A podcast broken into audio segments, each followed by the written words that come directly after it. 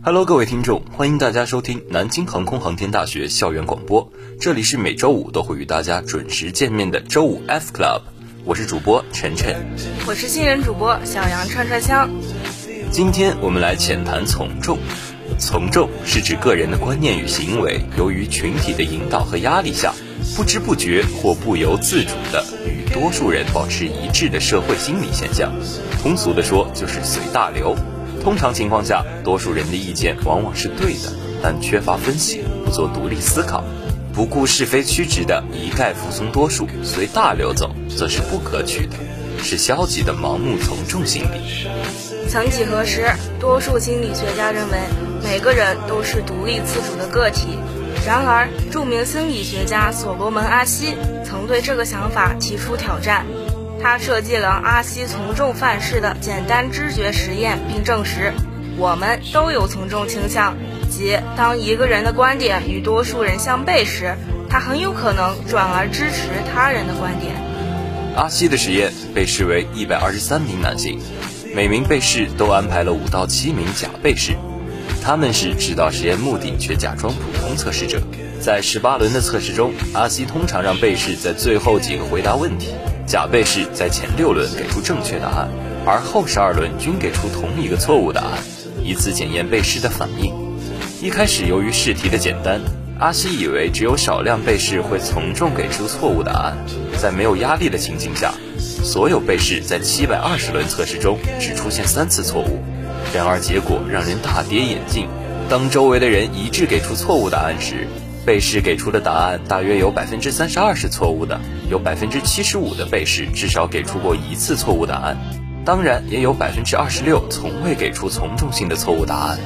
实验结果显示，被试本身的判断具有一致性，开始就依据自己的想法给出答案的人，在后来的多次测试中也不会盲目的跟随，而在一开始就从众的人，之后似乎也很难打破这一定式。在与被试进行面谈的时候，有些人认为自己的眼睛疲劳，或是座位的环境造成了错觉；也有人拒绝承认他知道自己给出的是错误答案。最终，一些人承认给出这样的答案只是为了不让自己显得愚蠢或是与众不同。他们希望融入这样一个小团体中，而那些做对的人则表示他们知道自己答案的与众不同，但能够让自己给出自认为正确的答案。并从与众不同的焦虑感中恢复过来。阿西改变了假被试的数量，并发现只有一个假被试时，被试通常不会受到影响；两人时会受到些许影响，而在三名假被试时，则会产生从众倾向。若有一个假被试给出了除错误答案的另一个答案，被试也会给出独立且正确的答案。这表明团体中少数人的不同意见也能产生巨大影响。从众会带来许多弊端。首先，我们的个性在从众的氛围中逐渐消失。许多家长给孩子报各种各样的兴趣班，无非就是为了让孩子融入时代潮流中，却忽视了孩子自身的喜好与身心健康的发展。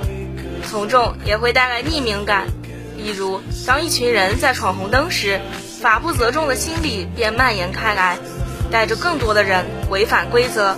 导致很多的不文明行为成为屡禁不止的社会现象，从众的心理也给个人带来了淹没感，少数服从多数的方式时常发生，惧怕风险的承担渐渐成了思维定式，减少了创新思想的产生。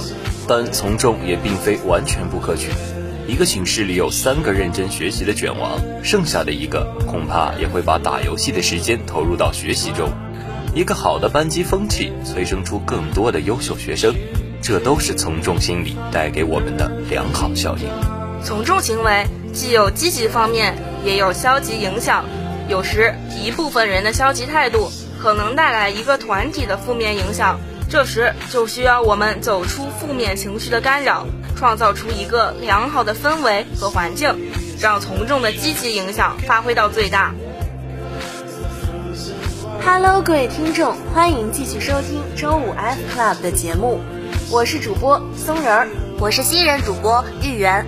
玉圆，疫情以来，不知不觉，我们已经悄悄发展出了一个文学流派——流调文学。我知道，有的流调是那么好笑，有的流调是那么好哭。前阵子，一个群里的朋友还在调侃要去杭州某家公司上班，因为那家公司的员工流调看了让人流哈喇子，聚餐、麻将、拔罐、夜宵。而没过多久，又在这个群里看到一个绍兴确诊病例的流调，突然又让人觉得自己好幸福。十二月十三日，浙江绍兴市人民政府公布病例四十八至六十一流调轨迹，其中病例四十九是一名五十二岁男子，在十二月一日至七日间多次从六时开出租车至凌晨二时。一个五十二岁的中年人。从凌晨六点开始工作，一直到第二天的凌晨两点，他稍微透点气的空隙就是去买菜，再就是临时吃个快餐，日复一日。比起他开的那台车，他的流调让人感觉他自己更像是一台车，吭哧吭哧行驶在绍兴的大街小巷。这就是世界的参差。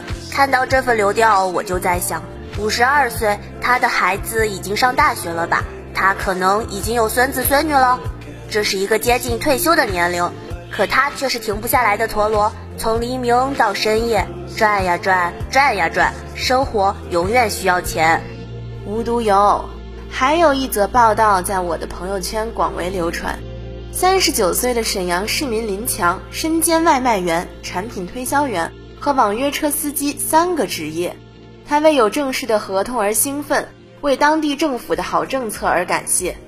看到这样的新闻，不同的人有不同的感受，区别或许只在于，有的人看了触动于一个个辛劳的人，有的人看了感动于一些宏大的主题叙事。在很多方面，我们都拥有这个世界上最好的民众，他们是那么勤劳，那么能吃苦，那么好生养。只要给一点机会，他们就能创造生活。只要给一点星火，他们就能将生活点亮。我们从精炼而不是精准的流调里看到的是随机的普通人的生活，看到的是流动的最真实的生命，看到的是一个个或丰富多彩或单调重复的人。那些在大地上流淌的生命，本身就是最动人的风景。二零二一年有个年度关键词叫破防，为什么现在的人们动不动就破防了呢？我想，因为我们总能从真实的新闻当事人中看到自己的影子，我们都有那些未经说出口的苦或是委屈，在共鸣中突然憋不住了，倾泻而出。破掉我们防御的，从来不是别人，不是外界，而是我们内心的那份柔软和共情。我的身边到处都是打两份工、三份工的年轻人，也不缺副业收入远远超过主业的年轻人。他们未必不比父辈贫，却被叫做爱搞钱的年轻人。他们有的毕业两三年，便省吃俭用积攒了一套大城市房子的首付；有的父母已经年迈，一切只能靠自己，还得照顾日渐多病的父母；有的领个证就算结婚了，夫妻踏踏实实挣钱还房贷。前不久在早高峰的地铁，我看到一个二十多岁的姑娘，手里握着一个行李箱，坐在地铁最靠边的座椅上。应是从始发站的高铁站而来，或许是个出差早归的人。只见他面无妆，口大张，仰面呼呼大睡。这画面要是被熟人拍照发群里，绝对是个社死现场。但是面对满满一车厢的陌生人，那又如何呢？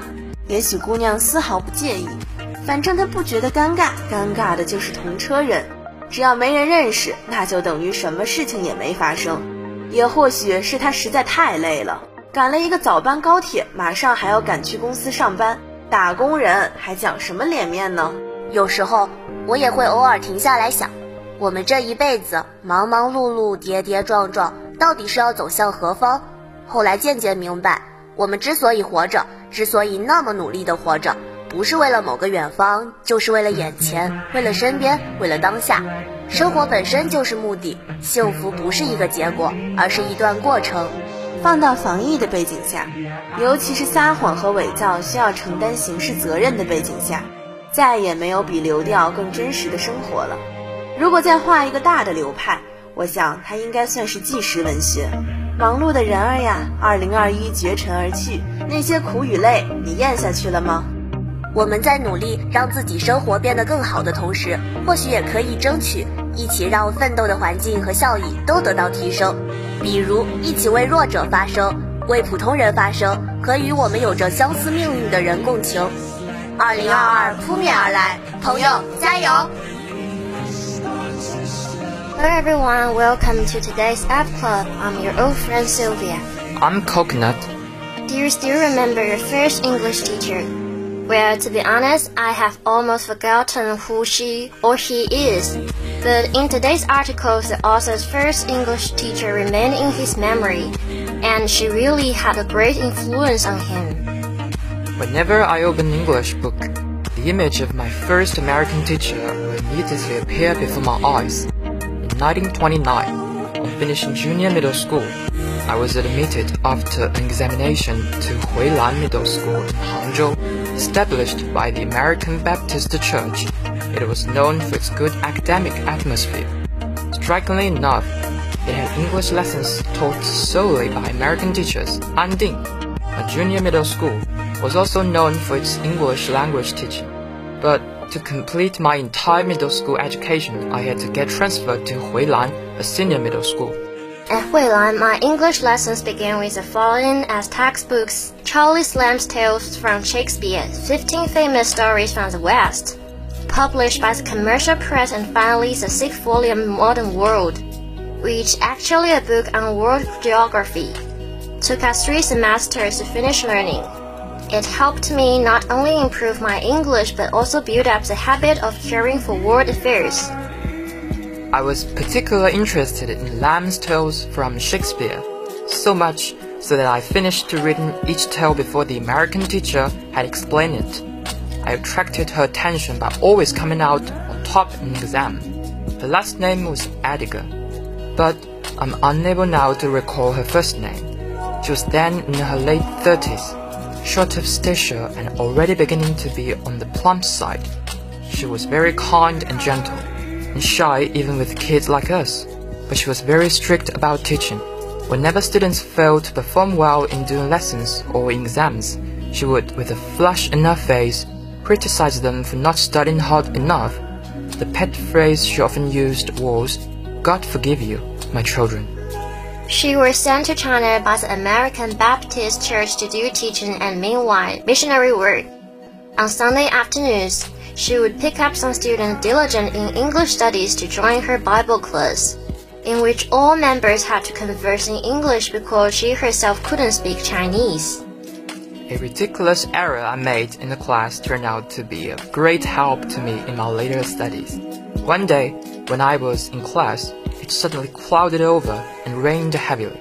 I was then learning English adverbs, thinking that an adverb could modify a verb. I said, It's raining hardly. Miss Edgar responded by saying, It's raining hard. But I failed to understand it and repeated my own sentence. It's raining hardly. She gave me a stern glance and said once more, It's raining hard. Then I suddenly realized that there must be something wrong with the word hardly, though I didn't know why. I kept quiet and felt very uneasy. After class, she told me very gently that in order to know the different functions of a word, I should frequently look up a dictionary.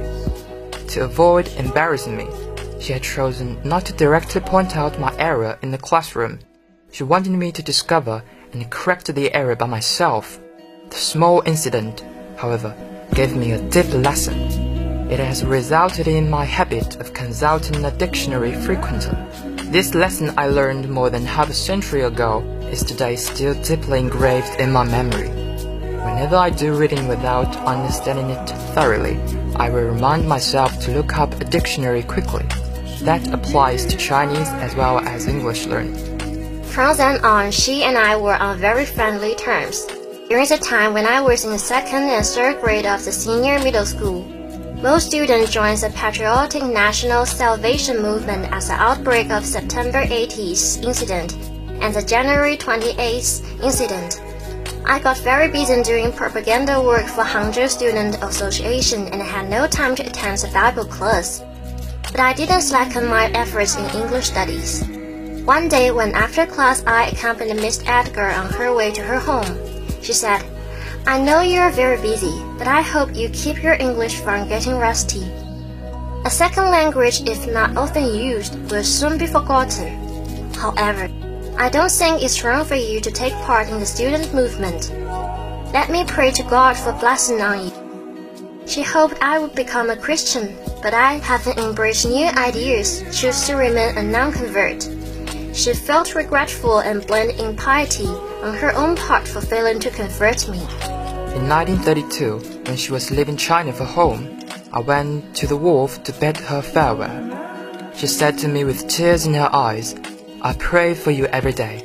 May the blessings of God be on you.